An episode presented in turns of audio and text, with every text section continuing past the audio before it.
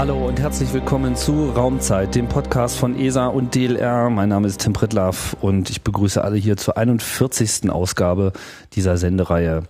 Heute hat mich der Weg mal ganz, ganz, ganz weit weggeführt von den Orten, an denen ich bisher berichtet habe. Ich befinde mich in Italien, in der Nähe von Rom, genauer in der Nähe von Frascati, denn dort sitzt die ESA mit ihrer Niederlassung unter der Bezeichnung ESRIN bekannt ein äh, Zentrum für Erdbeobachtung, aber nicht nur.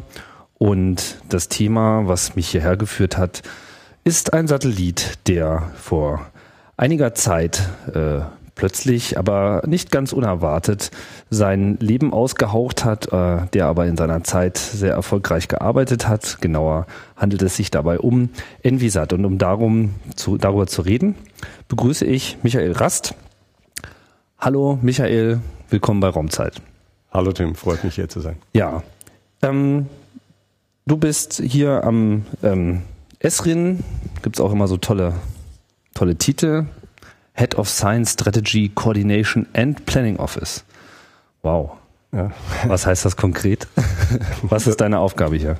Das heißt konkret, dass äh, mein Team und ich uns damit beschäftigen, wie die Zukunft aussieht. Wir versuchen für, für unseren Direktor und für die ESA insgesamt neue Strategien äh, zu entwickeln, äh, die uns den Weg ebnen wollen in die Zukunft. Wo gehen wir hin? Äh, wie, sieht die, wie sehen die Anforderungen morgen aus an Erdbeobachtungssatelliten? Was sind die aktuellen Themen? Sind es Naturkatastrophen? Ist es der Klimawandel?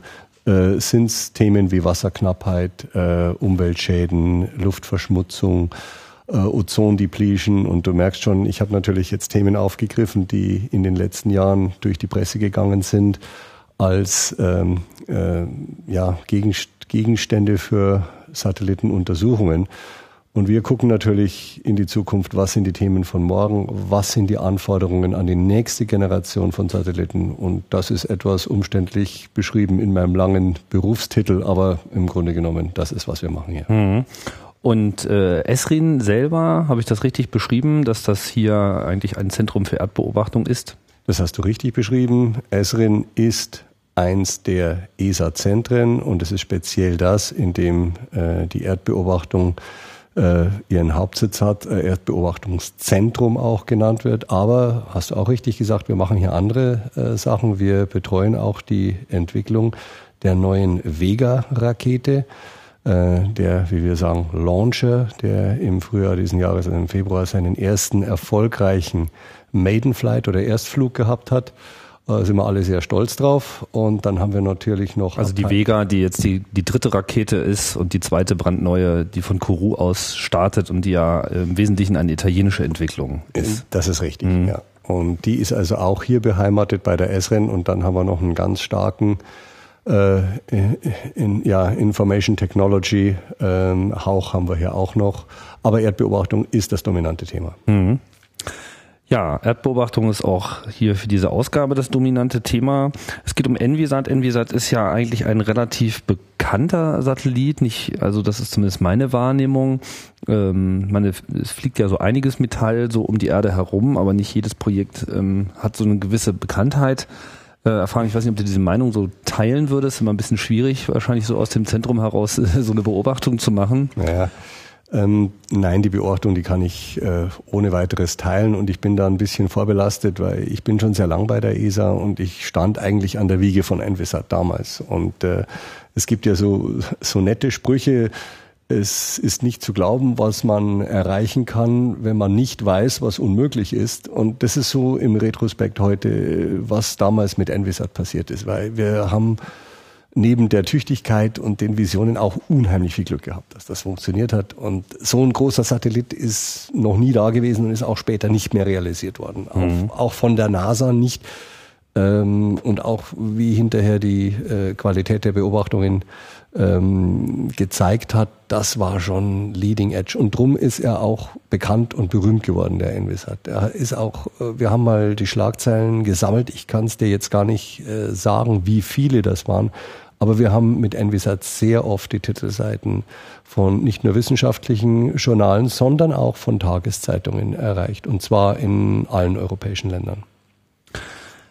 Ja, wie es dazu äh, im Einzelnen kam, können wir nochmal drauf eingehen. Ich würde jetzt alles allerdings erstmal so ein bisschen zurückspulen. Ähm, zunächst einmal vielleicht kannst du nochmal so deinen eigenen persönlichen äh, äh, Werdegang nochmal äh, darlegen, wie der hier überhaupt bei der ESA äh, geendet ist oder mhm. vorläufig. Vielleicht, äh, ob er hier endet, weiß ich nicht, aber äh, irgendwann bist du ja hierher gekommen, aber warst du schon immer mit der, mit der ESA zugange? Ja, also der Werdegang ist, ist Gott sei Dank im Augenblick noch nicht beendet und ich hoffe, es geht noch ein bisschen weiter für mich hier bei der ESA. Ähm, ich habe äh, Geologie studiert an der Universität, an der Ludwig-Maximilians-Universität in München und mich schon in den ersten anderthalb Jahren meines Studiums äh, für die Fernerkundung interessiert. Es war damals war München eigentlich eins der ersten Uni-Institute, die Fotogrammetrie und Fernerkundung überhaupt gemacht haben in Deutschland. Und das war also ein richtiges Pionierinstitut. Und ich habe da als junger äh, Hiwi, Hilfsassistent angefangen, als Student und war derart äh, von der Raumfahrt, der Thematik und vor allem dem Planeten Erde äh, fasziniert, dass ich gesagt habe, das will ich weitermachen. Und äh, von welchem Jahr sprechen wir jetzt? Wir sprechen jetzt vom Jahr 79. Mhm. Und äh, habe dann diese Hilfsjobs weiterbekommen und habe dann im Diplom, im Hauptdiplom, nicht nur Diplomprüfung, sondern also auch meine Diplomarbeit zum Teil über Fernerkundung, Geologie in der Fernerkundung äh, geschrieben und habe mich dann nach Abschluss des Studiums auf ein sogenanntes Young Graduate Trainee Fellowship äh, beworben. Dieses Fellowship Trainee Scheme gibt es heute noch bei der ESA und ist ein attraktiver Punkt für viele junge Abiturienten oder Nachabiturienten oder Hochschulabgänger, die sich bei uns dann bewerben. Und äh, einige dieser jungen Leute sind halt dann auch kleben geblieben bei der ESA, eben weil es ein sehr faszinierendes äh, und interessantes Thema ist. Ich kam Anfang 85 zur ESA als Young Graduate, ursprünglich für ein Jahr. Und ja, und wie das halt so ist, man durchläuft ein paar Verträge, wird verlängert. Und irgendwann, nachdem ich zehn Jahre dabei war, habe ich meinen in Anführungszeichen lebenslangen Vertrag äh, bekommen und bin, wie du dir ausrechnen kannst, jetzt seit 27 Jahren bei der ESA und habe immer noch Freude. Mhm. Ähm, 27 Jahre, jetzt muss ich mal ein bisschen rechnen, also 85 dazu gekommen. Ja, habe ich ja gesagt. Ja. Was ähm, war denn zu dem Zeitpunkt in der Erdbeobachtung die zu bewältigende Herausforderung und was hat dann letzten Endes auch zu dem Design von Envisat geführt? Also womit hat man sich damals beschäftigt? Was, was wollte man wissen? Wo war klar, dass man irgendwie noch nichts weiß? Ja. ESA hatte, konnte damals auf seine erste Pionierleistung zurückblicken, und zwar den Meteosat. Die operationellen äh, meteorologischen Satelliten, die 36.000 Kilometer von uns entfernt über dem Äquator und nullten Längengrad fest verankert Europa äh, beobachten und als erster Satellit so richtig äh, für Europa in die Wettervorhersage eingegriffen haben. Das war eigentlich ein großes Achievement. Und, aber das, äh, das Big Game in Town, wenn ich so ab und zu mal so einen Anglismus einfließen lassen darf, ähm, war ERS-1, the European Remote Sensing Satellite 1. Ähm, der ging schon auf Ideen zurück, die es in der Vorläuferorganisation von ESA, in der ESRO gab. Also da hat man schon in den 70er Jahren davon geträumt, nicht einen geostationären Wettersatelliten, sondern einen Satelliten zu bauen, der die Erde über den Polen umfliegt, während sie sich drunter wegdreht und damit man eine globale Beobachtung des, des Planeten Erde erreicht.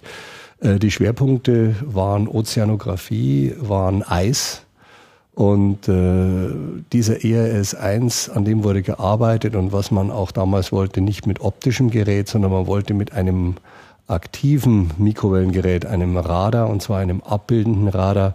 Die Amerikaner hatten das vorher schon gemacht, wollte man aber mit höherer Genauigkeit die Ozeane angucken. Weil mit diesen aktiven Radaren kann man halt durch die Wolken auch durchschauen, ist also Wetter, Sturm, Wind, Tag und Nacht unabhängig. Und dieser Satellit wurde damals gebaut, wurde dann 1991 ähm, gestartet und Damals hat man Satelliten anders gebaut als, als heute. Da gab es diese sogenannte Modellpolitik. Man hat also von jedem Satelliten in den verschiedenen Stufen der Entwicklung verschiedene Modelle gebaut. Und da waren mehrere Teile in doppelter oder dreifacher Redundanz verfügbar. Und weil man natürlich alles testen musste, es war alles Neuland, man hatte auch wenig Erfahrung mit der Qualifikation der einzelnen Teile, wurden mehrere Teile vom selben Modell raumflugtauglich hergestellt. Und nachdem ES1 91 gestartet ein derartig großer Erfolg war, hat man also nachgesehen und hat festgestellt, dass man so viele doppelte Redundanzteile hatte, dass die ESA zu ihren Vertretern der Mitgliedsländer zurückgegangen ist und gesagt hat, wir könnten einen ERS-2 bauen aus vorhandenen Teilen. Wir hätten dann noch ein bisschen Platz sogar auf dem Satelliten, könnten vielleicht noch ein kleines Instrument dazu bauen. Und was ich sage, war damals natürlich schon auch ein klein wenig hemdsärmelig, auch wenn alles nach ganz genauen Prozeduren damals schon ablief. Aber die Entscheidungswege waren kürzer. Unsere Delegationen haben immer mitgearbeitet bei der ESA. Also eins, was ich es ist fantastisch, äh, dass die Politiker der Länder, die also ihre Delegierten da entsandten, uns nie oder nee, eigentlich nie äh, Steine in den Weg gelegt haben. Sie haben gesagt, ja, macht mal, das ist gut. Und da haben wir halt versucht, äh, die, die Mittel zur Verfügung zu stellen. Es lief parallel eine Entwicklung für ein kleines Instrument, das hieß GOME, Global Ozone Monitoring Experiment. Und das war, das hat den, den Nerv und den Zeitgeist absolut getroffen, weil es auf das Ozonloch äh, gezielt äh, Beobachtungen machen sollte. Und die Veränderungen und die Dynamik, äh, ja, Ozonloch ist ja eigentlich ein bisschen ein falscher Ausdruck, die Ausdünnung der Ozonschicht mhm. beobachten sollte. Man hat also diesen ERS2 zusammengebaut, äh, hat dieses GOME, das Atmo erste Atmosphärenchemieinstrument von einem europäischen Satelliten da drauf gesetzt und den dann 95 gestartet. Und ERS1 hat da oben immer noch gut funktioniert. Und dann hat man halt mit zwei Satelliten gearbeitet, hat äh, sehr viel bessere Bedeckung bekommen, hat äh, ganz äh, tolle Einsichten in die Ozeanographie, die Dynamik, äh, die Physik äh, der Ozeane bekommen, hat äh, tolle Sachen gemacht, hat herausgefunden, dass der kürzeste Seeweg nicht immer unbedingt der effizienteste ist. Wir konnten also äh, signifikante Wellenhöhen beobachten, Rogue Waves beobachten, Meeresspiegelschwankungen beobachten. Wir haben ganz genau vermessen die Täler und Berge der Ozeanoberfläche, weil wie in früheren Sendungen bei dir, glaube ich, schon besprochen. Also unsere Ozeanoberfläche ist keineswegs flach, sondern schmiegt sich also den Tiefseegräben und den mittelatlantischen Rücken an. Und vor allem dem Erdschwerefeld. Äh, verursacht durch äh, die Anziehungskraft der Erde, durch mhm. ihr, ihr Schwerefeld. Und solche Sachen, die waren alle sehr spannend, die haben wir beobachtet. Aber wie das halt so oft ist, wenn so ein Satellit für die Ozeanographie ausgelegt ist, dann sagen die Landwissenschaftler, Moment einmal, äh, 99,9 Prozent der Erdbevölkerung leben auf dem Land. Und man hat dann festgestellt, dass man mit dem Radar auch fantastische Aufnahmen ähm, über Land machen konnte und äh, Tropenwälder, Abholzung der Tropenwälder, äh, Sahelzone, Landtransformation, Hangrutschungen. Und jetzt komme ich in ein Thema rein. Das war, war denn das Moment, war, war, denn das für die die Wissenschaftler auch eine Überraschung oder war das nur so, dass man das immer geahnt hat, aber jetzt konnte man das auch mal belegen und äh, einer größeren Öffentlichkeit äh, zum Überraschtsein präsentieren? Ähm, beides. Äh, beides. Es gab natürlich äh, schon vorher Radargeräte, ich habe es vorher erwähnt, also von den Amerikanern gestartet, äh, Shuttle Imaging Radar. Noch vorher gab es auf dem Nimbus 7 Satelliten den CSAT. Das waren schon aktive Mikrowellengeräte, mit denen man gewisse Untersuchungen gemacht hat. Aber CSAT hat nur 90 Tage gelebt. Die Shuttle Imaging Radar Missions, die waren natürlich durch die äh, Shuttle-Exkursionen sehr, sehr zeitbegrenzt, aber man hatte Daten, man wusste, dass man in trockene, lose Sandbögen eindringen, Böden eindringen kann und für die Archäologie tolle Beobachtungen machen. Man wusste, dass man Rodung von Tropenwäldern oder Morphologieveränderungen an der Landoberfläche sehen kann. Aber was wir zum Teil über die Ozeanographie rausgekriegt haben, äh, die äh, Windgeschwindigkeiten, die sich aus der Beobachtung der Wellen ableiten ließ, die Meeresspiegelschwankungsgenauigkeiten, das haben wir uns damals nicht vorgestellt, dass wir in diese Genauigkeitsbereiche vordringen würden. Das, das war für uns neu.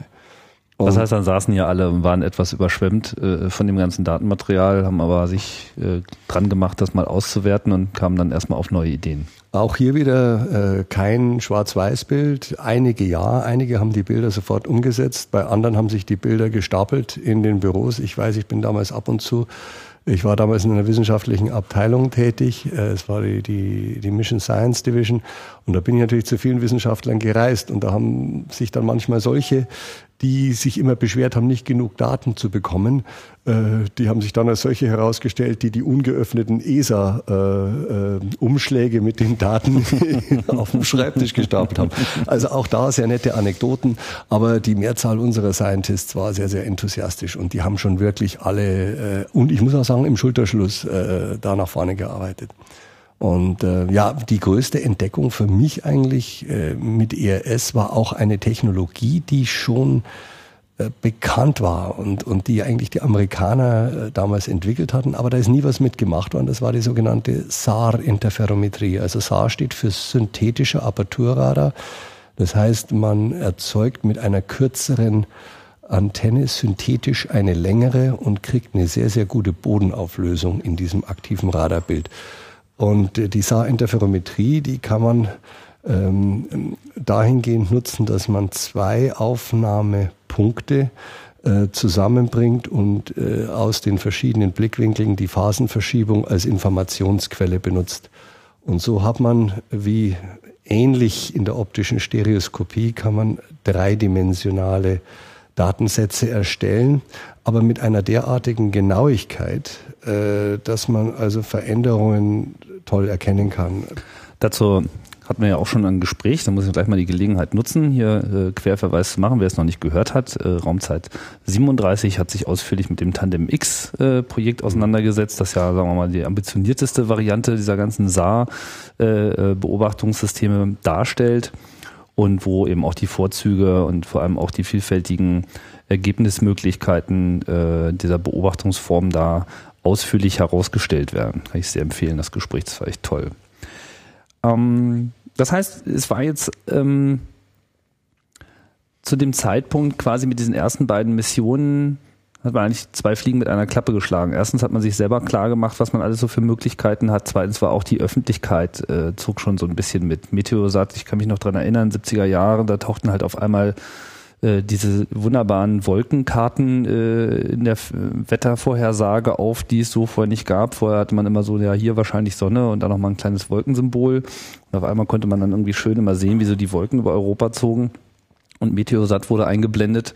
Das war ja dann auch schon so, äh, so, so ein, vielleicht nicht das erste, aber doch ein extrem sichtbares äh, Signal der Präsenz der äh, Raumfahrt und damit natürlich auch der Erdbeobachtung. Wie kam es denn dann zu Envisat? Ja, das äh, auch wieder eine, eine Geschichte mit verschiedenen Einflussfaktoren. Es gab damals, die Raumstation war im Entstehen und äh, man hat damals so ein bisschen gesagt, only the sky is the limit. Man hat also versucht, schneller, höher, weiter. Äh, die Planung der Raumstation war derart umfassend, dass man gesagt hat, na, müssen wir für die Erdbeobachtung auch was tun.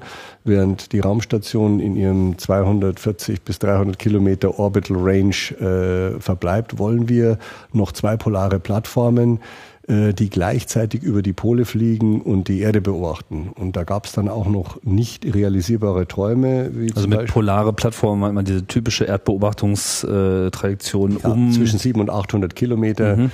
die immer die Pole überfliegt und, und damit, während die Erde sich dreht, äh, eine globale Beobachtungsposition hat. Und äh, da gab es dann diesen verrückten Traum, ähm, die Polarplattformen äh, von der Raumstation aus zu, mit einem Service zu belegen. Das heißt, Astronauten, das, diesen, diesen verrückten Traum gab es aber nur kurze Zeit, äh, sollten von der Raumstation aus unter Umständen Instrumente austauschen oder äh, nach, äh, also Treibstoff nachtanken und solche Geschichten.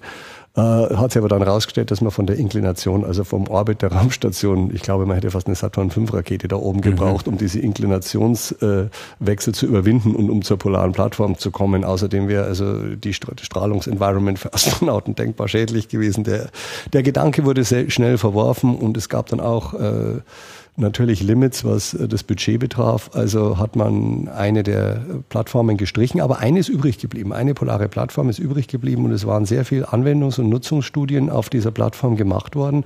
Und man hat auch viele Erdbeobachtungs- Proposals für diese Polar-Plattform bekommen. Die wurde dann später in Poem ähm, äh, umgetauscht, Polar Earth oder Polar Observing Earth Mission. Ich weiß nicht mehr genau, wie das mhm. Akronym hieß.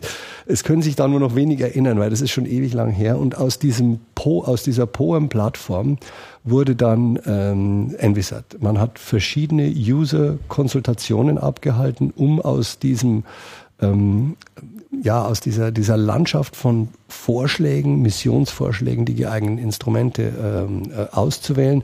Da hatten wir die besten äh, Wissenschaftler an Bord, also auch solche, die damals wissenschaftlich Helmut Kohl äh, beraten haben in Deutschland und es war schon sagenhaft. Und äh, wir hatten dann ziemlich, äh, wie soll ich sagen, äh, rigorosen Approach. Der war also wirklich wissenschaftlich getrieben. Wir haben uns da nicht viel dreinreden lassen von irgendwelchen politischen Strömungen. Und es war wirklich die beste Wissenschaft, die da gewonnen hat. Äh, damals äh, hatten wir auch einen Superpartner als Hauptauf, äh, Hauptauftragsnehmer. Schon bei ERS 1 und ERS 2 war auch Dornier Systeme Friedrichshafen wieder der Hauptauftragnehmer für Envisat.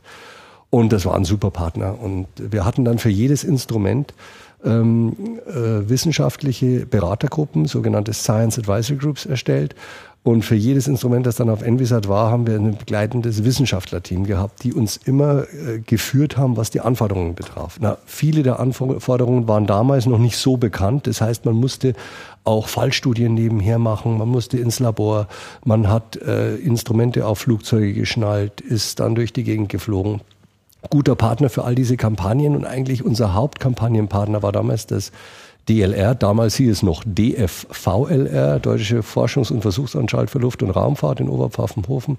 Ja, und äh, die waren genauso begeistert wie wir und da hat man also auch kurze Wege gefunden, um schnelle Resultate darzustellen und das war schon toll. Ja. Da, da würde ich gerne mal drauf eingehen. Was macht denn einen guten Partner aus? Was, wann hebt man an zu so einer Eloge? Wann sagt man guter Partner?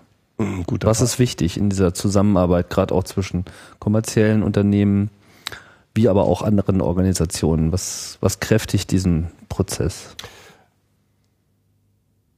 Es ist wie bei einem guten Kuchenrezept. Äh, du brauchst die richtigen Ingredienzen. Eine allein reicht nicht. Äh, man braucht äh, ganz vorne an steht natürlich Kompetenz und Enthusiasmus äh, dann ist ein gewisses Quantum an lateralem Denken und Flexibilität äh, vonnöten, um zu sehen, was kann ich wirklich machen.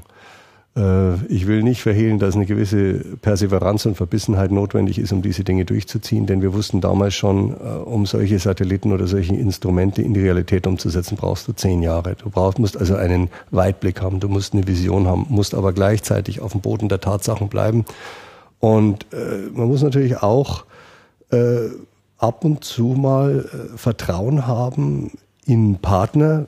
Es gab ja Leute, die gesagt haben, das geht nie. Und die Technologie hat dann, und wir, wir erleben das heute noch mit unseren Nachfolge, mit unseren Explorer-Satelliten. Ich will jetzt nicht sagen jeden Tag, aber wir haben in den letzten fünf Jahren Technologien entwickelt, wo die Leute gesagt haben, das geht nie. Ja, zum Beispiel mit unserem Gravity-Satelliten Goce äh, der also das schwere äh, Feld vermisst zu einer Genauigkeit, wie Thema der letzten Sendung hier wie, bei Raumzeit. Genau, mhm. ich weiß, äh, wie es nie für möglich gehalten wurde. Und so haben wir halt mehrere Technologien gehabt und ich kann mich erinnern, einer unserer Wirtschafts-, äh, wissenschaftlichen Berater, der hat damals zu mir gesagt, äh, als der Satellit Envisat im Testing bei British Aerospace, damals hieß es noch British Aerospace in England, hat er gesagt, ich habe mir gesehen, ich habe mir mal angeguckt, wie viele hundert Kilometer die da Kabel verlegt haben. Michael, das geht ja nie. Und sowas haben wir öfter gehört und ähm, manchmal haben die Ingenieure zu uns gesagt, äh, ihr seid wohl verrückt, diese Anforderungen, die können wir als Industriebetrieb nicht garantieren. Und umgekehrt haben wir gesagt, was ihr das wollt ihr machen? Äh, schafft ihr denn das? Und äh, das ist dieses Give and Take. Und da wächst man zusammen und da gibt's sehr, sehr viel auch aufreibende Momente im Punkto erreichen wir das oder es gibt Rückschläge, die man dann kompensieren muss, wo man wieder neu ansetzen muss. Aber am Ende wächst so eine Partnerschaft dann auch und das haben wir auch gesehen. äh, dass wir mit gewissen Raumfahrtbetrieben, Industriebetrieben halt immer wieder das gut große losgezogen haben. Und die, die irgendwie nicht ganz so weit waren wie die anderen, sind dann durch den Prozess mitgezogen worden. Und ich schaue jetzt auch an Länder, die später gekommen sind in diesen, in diesen Raumfahrtkern in Europa, wie Spanien und, und auch skandinavische Länder. Die haben Kompetenzen entwickelt, auch durch diesen Sog. Und der da, kann man ruhig sagen, auch um Envisat entstanden ist. Mhm. Ja, wie du so eingangs schon so schön sagtest, äh, es ist gut, wenn man nicht weiß, was äh, alles unmöglich ist. So, dann kommt man da weiter. Kommen wir mal konkret auf äh, Envisat. Du hast ja schon angedeutet, das ist ein sehr umfangreiches Projekt gewesen. Das ist der größte äh, Satellit, der so in der Form bisher gebaut wurde. Ähm, so einen Größenwahn, in Anführungsstrichen, ähm, birgt ja auch einige Risiken, weil äh, wenn dann irgendwas nicht funktioniert, wird ja auch alles andere gleich mit äh, ähm, gegebenenfalls da mit äh, reingezogen und vor allem so ein riesiges Experiment, das muss ja auch erstmal in den Orbit geschossen werden. Was hat einen denn dazu gebracht, das so alles auf so ein äh, riesiges Instrument draufzubringen? War es so ein strategischer Vorteil, dass man wirklich alle Beobachtungen, also zehn Instrumente sind ja drauf, alle haben einen anderen Blick auf diese Welt. Ist das sozusagen so ein, so ein wichtiger Faktor, dass sie alle von zur selben Zeit äh, von derselben Stelle gucken oder waren das andere Argumente an der Stelle? Da kamen verschiedene Argumente zusammen. Das erste Argument war, äh, man hatte angefangen, äh, die Ozeanographie vom Weltraum aus so anzureißen und wollte unbedingt in diese Richtung weitermachen. Mhm. Da hieß es, okay, Envisat sollte auf jeden Fall versuchen fortzuführen, was mit ERS 1 und 2 begonnen wurde. Aber die Atmosphärenwissenschaftler haben natürlich durch Gome auch gesehen, dass die Atmosphärenchemie an Bedeutung gewonnen hat, äh, die Ozonproblematik, die Treibhausgasproblematik sollte natürlich auch Antworten bekommen. Das hieß, die Lobby der Atmosphärenchemie und der Atmosphärendynamik war ganz, ganz stark und die haben gesagt, Kinder, da brauchen wir, das ist, das ist extrem wichtig. Das war eigentlich auch so das Megathema der Zentrale, 90er. absolut, hm. zentrale Umweltprobleme. Und ähm, wir wussten zwar viel über die Physik der Ozeane, aber die Biologie der Ozeane, eins der größten Carbon- oder Kohlenstoff-Sinks äh, auf unserem Planeten, waren unerforscht oder weitgehend unerforscht. Es gab die amerikanische CZCS, Coastal Zone Color Scanner Mission, aber da war die Auflösung nicht so toll, von der Radiometrie war es nicht so toll. Wir wollten einfach was Besseres. Und so kamen diese äh, Argumente zusammen. Und im Grunde genommen haben wir damals schon die Gefahr gesehen, alle, wie sagt man so schön, all eggs in one basket, also alle Eier in einen Korb zu legen. Denn wenn das schief ging, dann wäre entsetzlich viel äh, Blut, Schweiß und Tränen, also viel Einsatz äh, verloren gegangen und natürlich auch sehr, sehr viel Geld. Ähm, man war sich der Gefahr bewusst. Auf der anderen Seite wollte man die, die Erde auch ähm, disziplinübergreifend erforschen. Wir wollten also die Wechselwirkungen zwischen Atmosphäre, Ozean und Landoberflächen verstehen lernen. Und das war auch die, Haupt, das, die Hauptargumentation, einen Umweltsatelliten zu schießen, der äh, diese, der disziplinübergreifend alle Themen gleichzeitig angucken kann. Dass wenn irgendwo die Temperatur hochgeht, man ein Verständnis hat, äh, woran das liegen könnte oder die Polkappen, die abschmelzen und das Ozonloch äh, oder beziehungsweise die Ozonschicht, die sich ausdünnt. Etc. Ein bisschen so ein Schweizer Taschenmesser im Himmel. Ja, und mhm.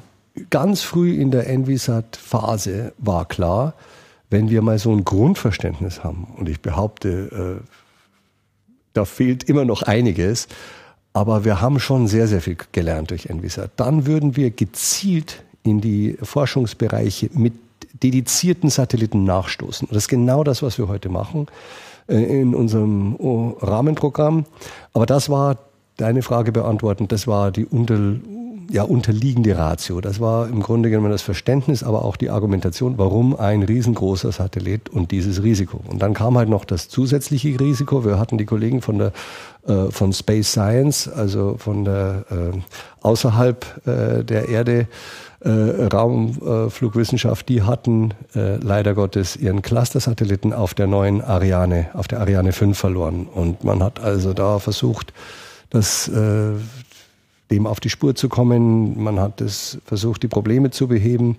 Und auch der Start vor Envisat, nämlich der Artemis, der Data Relay Satellite, der eigens für Envisat ja mit auch hochgeschossen worden war, hat seinen Orbit nicht ganz erreicht und nur aufgrund dieser wunderbaren Ionentriebwerke es dann nach langer, langer Zeit geschafft, äh, auf den Orbit zu kommen. Er wurde zu verfrüht ausgesetzt, weil Ariane halt ihre Höhe nicht erreicht hat. Also da gab es nicht nur großes Zittern wegen des Envisat-Satelliten. Wird er funktionieren? Ist die Technik okay? Sondern es gab auch die Angst, schafft die Rakete das? Und die Rakete hat den Satelliten so traumhaft exakt in den Orbit eingeschossen, dass wir äh, Treibstoff gespart haben, ähm, um den Satelliten Lageregeln und länger betreiben zu können. Denn die Treibstofftanks waren die gleichen wie auf ERS und eigentlich für den großen Satelliten für einen längeren Betrieb zu klein ausgelegt. Aber hat alles funktioniert. Mhm. Also Envisat ist in äh, Kourou dann gestartet mit einer späteren Version der Ariane 5, die mhm. dann nicht explodiert ist. Und ähm, was hat das Ding gewogen? Acht Tonnen? 8,2 Tonnen. Äh, mit ausgefahrenem Solarpanel war der Satellit 25 Meter lang, hat 8,2 Tonnen gewogen und die Spannweite durch, bestimmt durch den großen, durch die große äh, ASA-Radarantenne 10 Meter. Und damit ist er der größte. Ich glaube, das Hubble Space Teleskop, das man jetzt nicht so ohne weiteres als Satelliten äh, freifliegend da bezeichnen kann, war, glaube ich, 15 Zentimeter länger oder so. Aber von, von den freifliegenden Satelliten vom Boden mhm. aus gestartet und freigesetzt, äh, ist, ist Envisat mit Sicherheit der größte. Das heißt, die Annahme war, dass das Ding fünf Jahre lang fliegen ja. sollte, aber es wurde schon nach dem Start relativ klar, dass man so bestimmte Reserven, die man vielleicht einkalkuliert hat, so gar nicht anzapfen muss, sodass sich schon abgezeichnet hat, dass es vielleicht länger halten könnte. Mhm. Wir sind natürlich mit unseren Maßgaben immer sehr, sehr konservativ. Äh, es ist auch so, wenn du dir eine Uhr oder ein elektronisches Gerät im Laden kaufst, bekommst du eine Garantie. Und je nach äh, Garantieleistung muss natürlich der Hersteller kalkulieren. Unsere mhm. Industrie die haben damals gesagt, äh, drei bis fünf Jahre Lebensdauer und dementsprechend haben sie auch eine gewisse Garantie für, die, für das Instrumentarium übernommen. In dem Moment, wo wir eine längere Lebensdauer angestrebt oder eine längere Lebensgarantie angestrebt hätten, wäre der Satellit, der ohne dies schon viel gekostet hat, noch viel teurer geworden. Mhm. Ich kann das ja ruhig erzählen. Äh, zu damaligen Zeiten war natürlich äh, dieser Kostenrahmen von 2,1 bis 2,2 Milliarden Euro. Das war für damalige äh, Begriffe sehr, sehr viel Geld. Ja. In Retrospekt hat sich's gelohnt und war eine super Investition und äh, nicht nur die Wissenschaft hat sehr viel gelernt, sondern auch die Industrie. Eine und es war schon eine gute Partnerschaft. Ne? Mhm. Ja und äh, man kann auch ruhig sagen, dass es dann einige Länder gab, die im Vorfeld des Staats kalte Füße bekommen haben und gesagt haben, Mensch, wir müssen unbedingt das, den Envisat kleiner machen. Wir müssen den discopen, hieß es damals. Und unser damaliger Generaldirektor musste sich, durfte sich natürlich solchen Dingen äh, nicht verschließen und hat dann, ich weiß noch, da gab es ein großes Meeting Ende der 90er Jahre, da wird auch heute nicht gern drüber gesprochen, kann man aber ruhig sagen, gehört ja dazu, wo man gesagt hat, ja, soll man denn unter Umständen den Envisat, soll man ihn ein bisschen abspecken? Und nach langem Hin und Her, und die Wissenschaftler haben. Also aus finanziellen Erwägungen. Aus finanziellen mhm. Erwägungen heraus. Und äh, nach langem Hin und Her hat man dann erwogen, okay, wir specken ein bisschen ab. Ja, was nehmen wir runter? Ein Atmosphärenchemieinstrument. Dann haben die Atmosphärenchemiker geschrien, wie noch was geht gar nicht.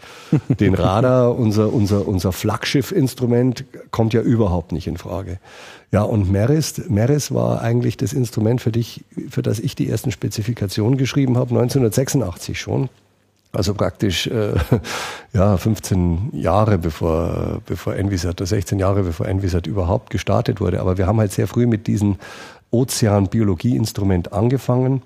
Äh, das war damals, hat sich das, das optische Bild in, in sechs Module aufgeteilt. Und dann hat man gesagt, ah, da können wir ein bisschen dran schrauben oder dran sägen. Wir nehmen einfach ein Modul ab. Und die Industrie hat natürlich geschrien, wollten das nicht machen, haben sie aber dann im Endeffekt natürlich beugen müssen. Und man hat Aufgrund dieses Hoheitsbeschlusses hat man ein Modul entfernt, um Geld zu sparen. Ich weiß nicht mehr, wie viel Zehner Millionen dadurch Envisat teurer geworden ist, aber da haben wir auch wieder was Wichtiges gelernt. Wenn man so weit in der Entwicklung drin ist, dann äh, gibt's nur das Motto Don't look back. Äh, dann machen Änderungen es eher noch teurer. Äh, genau. Mhm. Und äh, wir haben dann die Lebensdauer. Weniger ist mehr. Ja, reloaded. In dem Fall war das nicht, das nicht, war das nicht zutreffend. Wir haben, wir haben durch die Lebensdauer von Envisat hindurch immer so ein klein bisschen gelitten, dass die, man nennt es Schwartbreite, also der Augen, der Blickwinkel von, von Meris dann doch leider Gottes um 150 oder 180 Kilometer äh, schmäler äh, war, als wir es gerne gehabt hätten. Mhm. Trotzdem war Meris ein brillantes Instrument und hat uns äh, nicht nur über den Ozeanen für die Ozeanbiologie, sondern auch über, die, über der Landvegetation viele neue Einsichten gewährt. Da haben wir viel gelernt.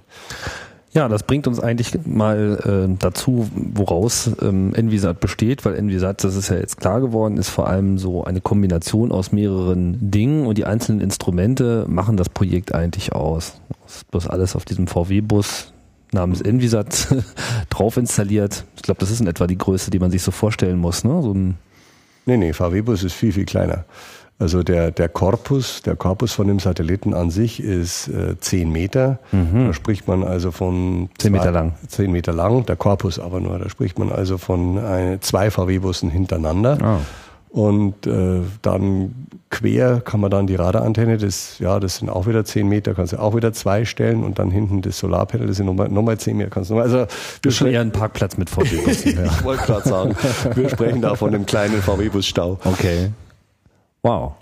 Ja. Ein Monster. Ein Monster. Ähm, das heißt, äh, das kam dann alles in den Orbit. Ähm, dann wird es wahrscheinlich erstmal eine längere Inbetriebnahmephase gegeben haben, mhm. bis alles entsprechend kalibriert, justiert, überprüft und getestet äh, war. Ja.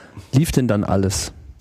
Äh, die Commissioning Phase, äh, so heißt diese Inbetriebnahme, ähm, die wurde ausgedehnt. Ich weiß es nicht mehr genau. Nagel mich bitte nicht fest. Ich glaube, es sollten ursprünglich drei Monate sein und es wurde dann ein halbes Jahr.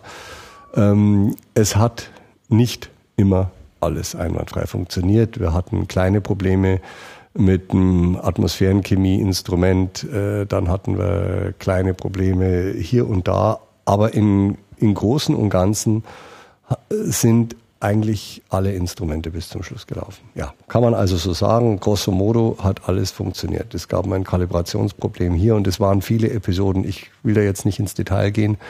Ähm, ich glaube, dass kurz vor Ende, ich glaube, hatten wir Probleme mit GOMOS. Eines der äh, Atmosphärenchemie-Instrumente, Global Ozone Monitoring by Solar Occultation, hieß der GOMOS. Das war also eins der Ozongeräte. Ähm, dann hatten wir den MIPAS, äh, Michelson Interferometer für Passive Atmospheric Sounding und den SCIAMACI, das äh, Scanning Absorption Spektrometer, mit dem wir auch Sachen erreicht haben. Da die Universität Bremen stand hinter dem Instrument. Da haben wir also zum Schluss es dann wirklich auch geschafft, CO2, also Kohlendioxid und CH4 Methan zu kartieren. Ganz interessant, aber auch äh, Stickstoffoxide. Also diese, diese Sachen haben alle funktioniert. Man kann also sagen, wir hatten keinen, keinen Ausfall in dem Sinn.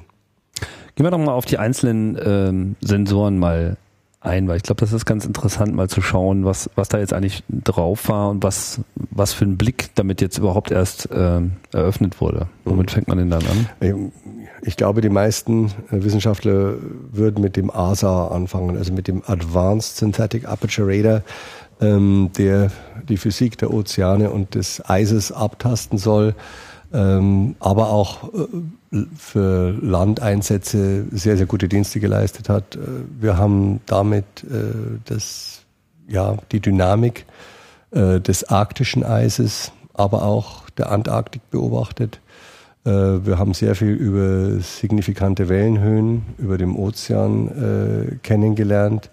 wir haben ich weiß nicht, ob du dich erinnerst, 2002 die große Elbe-Überflutung. Wir konnten die Ausdehnung äh, dieser Überflutungen und den Rückgang der Überflutung äh, deutlich kartieren. Wir haben durch das Leben von Envisat öfter mal Datensätze an so Hilfstruppen und äh, zur Verfügung gestellt. Wir haben das auch benutzt dann später in der auch wahrscheinlich fürs fürs ZKI beim ja. DLR, das Zentrum für Kriseninformation. Ja, die dann auch wieder zusammenarbeiten mit unserer Charter on Space and Major Disasters, die eigentlich auch sich sehr stark auf Envisat gestützt hat. Diese Charter wurde vor über zehn Jahren, ich glaube elf Jahren wurde sie gegründet und Envisat war einer der ganz großen Datenlieferanten für die Charter. Über 380 Mal, glaube ich, aktiviert mhm. äh, zu Zeiten von Envisat und der ASA hat also dann auch in Krisengebieten, wo du halt mit dem konventionellen, konventionellen optischen Instrument nicht gucken kannst, weil da gerade eben eine große Flutkatastrophe ist oder was weiß ich und, und äh, du starke Regenfälle hast oder, oder äh, starke Wolkenbedeckung da war ähm, der ASA auf Envisat sehr nützlich, hat auch geholfen äh, bei diesen äh, großen Zyklonen. Äh, da hat man dann die Wirbel auch im Wasser gesehen mhm. und ähm, äh, Greenland äh, abschmelzen. Also sehr, sehr viele Einsätze für Land, See und Eis und über Land natürlich ganz berühmt geworden durch diese Schneisen, die in die Tropenwälder geschlagen wurden. Wir haben äh, viel Daten für das Forest Resource Assessment gegeben. Und oftmals auch so eine kleine Anekdote ist das illegale Abholzen hat ja praktisch von den Straßen weg ein paar hundert Meter in den Tropenwald erst stattgefunden. So wenn die Waldinspektionen der Straßen entlang gefahren sind, dann haben die, äh, waren die im Glauben, aha, dieser Tropenwald, der ist unberührt und aus dem Satellitenbild sah man dann natürlich das, was von hinten fünf, der Fraß kam. 50 mhm. Meter dahinter äh, der, der Tropenwald bereits abgeholzt war. Eins der ganz größten Achievements war dann äh, die äh, Ozeanverschmutzung durch Öl. Und zwar nicht nur die ungewollte, äh, wie der, der, der Unfall des Prestige-Tankers oder die äh, Deepwater Horizon, weil das Radarsignal natürlich auf diese durch das Öl geglättete Wasseroberfläche anders reagiert als auf unverschmutztes Wasser. Wasser ja. Und mhm. auch da haben wir zum Eindämmung dieser Ölteppiche äh, äh, wunderbare Daten liefern können und äh, mittlerweile in Norwegen operationell gemacht hat man die Daten ausgewertet, äh, welche äh, Tankerbetreiber oder Tankschiffbetreiber in der Nacht bei der Durchfahrt des Ärmelkanals vor allem oder anderswo ihre Tanks gespült haben. Und diese Ölteppiche hat man dann sichtbar machen können und hat dann ähm, mit, zusammen mit dem Automatic Identification of Ship, dem AIS-System, hat man die Leute dann zur Rechenschaft gezogen, auch finanziell. Und das funktioniert ganz gut. Das ist ein Operation. Also es hat als Beweis dann auch äh, funktioniert. Standgehalten, ja. ja. Aha. Kurzer äh, Hinweis noch zur Auswertung von solchen äh, Informationen, die von äh, Beobachtungssatelliten kommen. Äh, Raumzeit 25 war ein Gespräch äh, eben über das Zentrum für Kriseninformationen, was ich schon erwähnt hatte beim, beim DLR, Tobias Schneiderhan. Und da gibt dann auch noch sehr viele weitere Beispiele, wie da der Informationsfluss läuft und wofür Informationen aus der Erdbeobachtung eben noch verwendet werden können, abgesehen jetzt von der rein wissenschaftlichen Nutzung. Ja, also das ist dieser, äh, diese SAR-Technologie, die es ja auch in einige Nachfolgeprojekte schon geschafft hat, wie schon erwähnt. Terrasar und Tandem X dabei, glaube ich, so die derzeit ähm, bemerkenswertesten ähm, Nachfolger. Was gab's noch auf dem Envisat? Bevor ich weitergehe, du hast mit Tandemix angesprochen, ja. äh, gerade also die Vulkanologie und die Seismik und Erdbeben, äh, da hat uns der ASA dann, würde ich sagen, die unerwartetsten und eigentlich mit die wichtigsten äh, Einsichten gewährt. Äh, das große Sendai-Erdbeben in Japan. Wir haben mit ASA wirklich vermessen können, dass sich äh, Japan um fast zweieinhalb Meter nach Westen verschoben hat. Äh, wir haben den Ätna beim Atmen beobachtet. Also, um eine Vorstellung zu haben, äh, durch das Aufblähen der Magmakammern dehnt sich auch der Berg aus. Natürlich nicht sichtbar fürs Auge, da handelt es sich um Zenti wenige Zentimeter. Und das war sichtbar gemacht worden durch Envisat. Und da war dann klar, dass ein großes Potenzial in der Erdbebenforschung, in der Vulkanologie, aber auch bei drohenden Hangrutschungen oder wenn sich große ähm, äh, Landstriche verschieben. Wir haben beobachtet, wie sich Paris äh, durch den U-Bahn-Bau oder Wasserextraktion um einen Zentimeter gesenkt hat oder zwei Zentimeter gesenkt hat. Und mhm. das sind schon tolle Sachen auch natürlich, wenn irgendwo eine Gefährdung ansteht. Wir haben bei Gasfeldern und Erdölfeldern das Absenken des Bodens durch die Extraktion der Mineralressourcen feststellen können. Und also, also um das jetzt abzuschließen, den Saar, also das war mit das größte Potenzial, das der Saar uns gegeben hat, diese Interferometrie, die wir nicht erwartet hatten. Mhm. Na gut, dann gehe ich gleich auf die Atmosphärenchemie.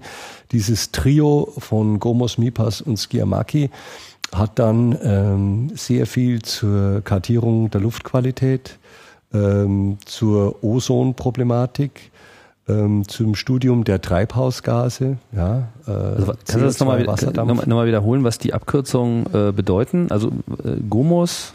Ähm, GOMOS äh, ist das Global Ozone Monitoring by Occultation of Stars. Ich habe vorhin, glaube ich, Sun gesagt, aber das sind natürlich Stars. Und was der gemacht hat, der schaut sich die Sterne an und hält die fest und hat eine Referenz dieses Sternenlichts. Und wenn der äh, Envisat dann um die Erde herumfliegt, dann geht dieser Blickvektor, der verschwindet dann in der Atmosphäre. Aber er bleibt auf dem Stern und sieht sich, wie das Sternenlicht im Hintergrund der Atmosphäre verändert. Und diese Veränderung äh, nimmt der Satellit als Spektrum auf und sieht, was da für Inhaltsstoffe in dieser Luftsäule, in diesem Luftvektor zum Stern sind. Und das kann er dann spektroskopisch analysieren und dann weiß er, was ist da drin, wie viel O3, wie viel Stickoxide etc.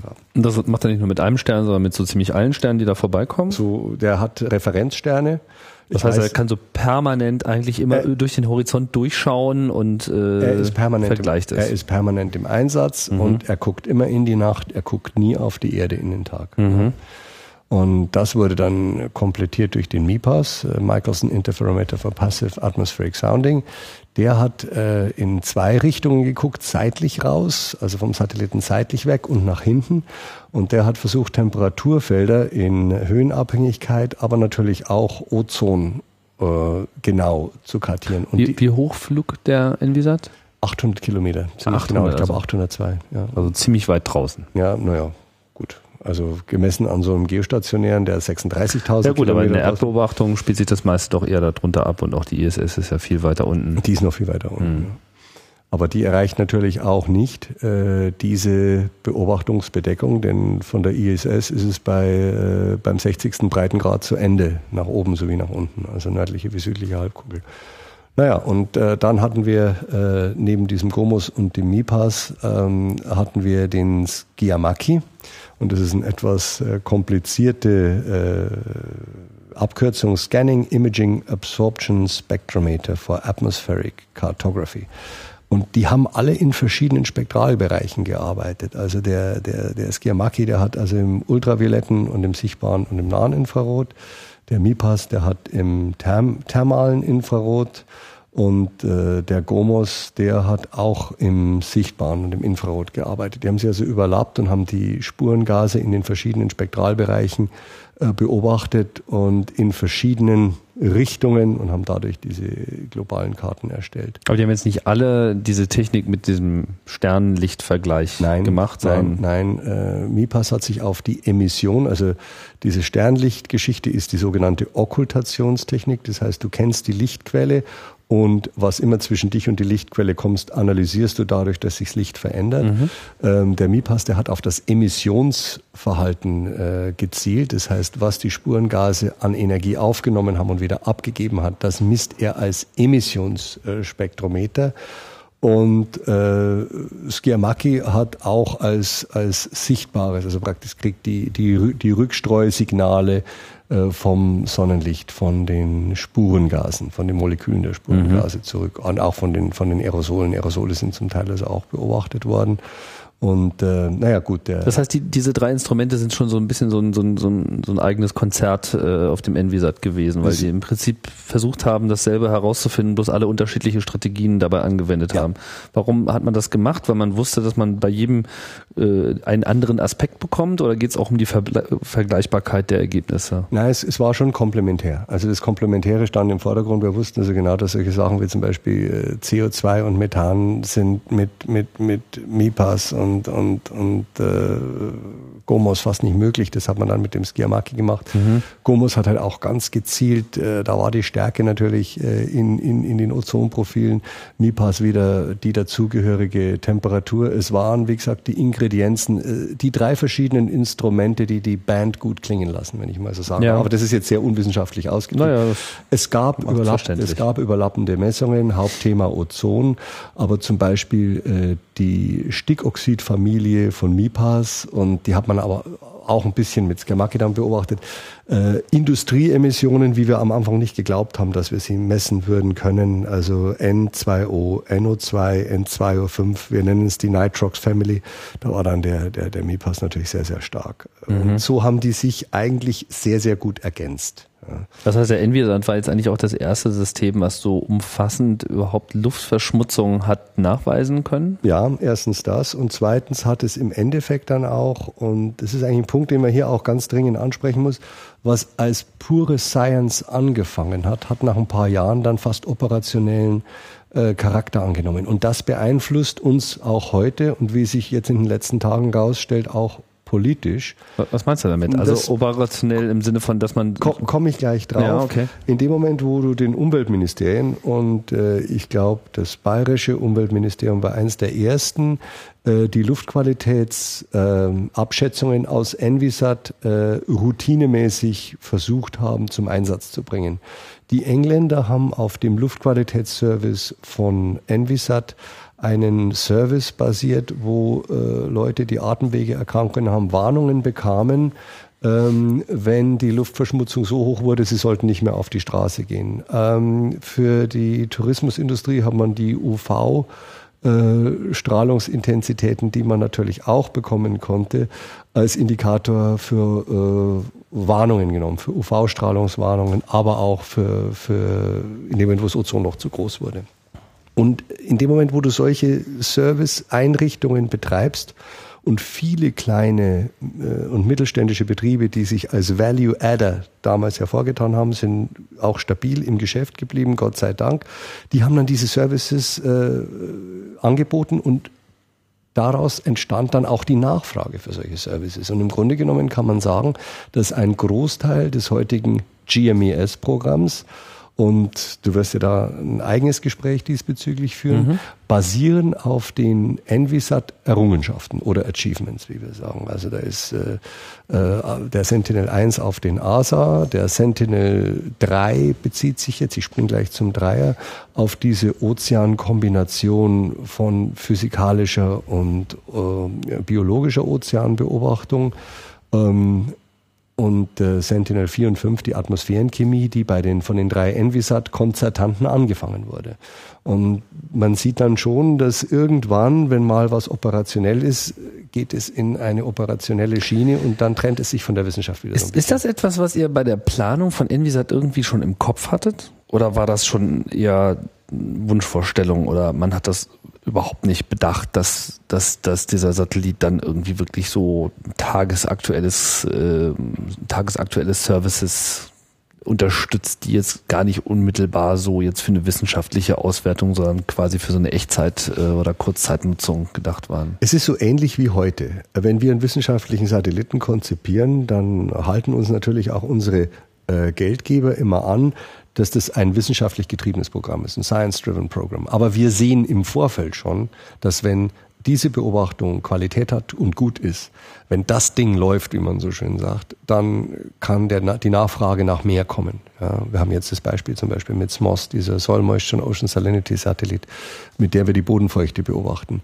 Äh, es ist ganz klar, dass auf Jahre hinaus das ein Produkt ist, das operationell gebraucht werden wird. Am Anfang stand aber die Wissenschaft. Und mit den Wettersatelliten war es am Anfang ja auch so. Wir haben, das waren wissenschaftliche Satelliten, die dann, als sie operationell wurden, von der ESA an EUMETSAT, die Europäische Meteorologische Satellitenorganisation, übergeben worden. EUMETSAT wurde 86 von der ESA ins Leben gerufen und äh, die Meteosat-Satelliten, die wir für die für die EUMETSAT heute entwickeln, die neue Generation, sobald diese Satelliten gut funktionieren, werden die sofort an EUMETSAT übergeben. Wir arbeiten mittlerweile auch mit den Entwicklungsgeldern von EUMETSAT, um gezielt für EUMETSAT-Satelliten herzustellen. Und so ähnlich ist es natürlich mit Envisat haben wir damals auch schon geahnt. Ja, also das könnte operationellen Charakter bekommen.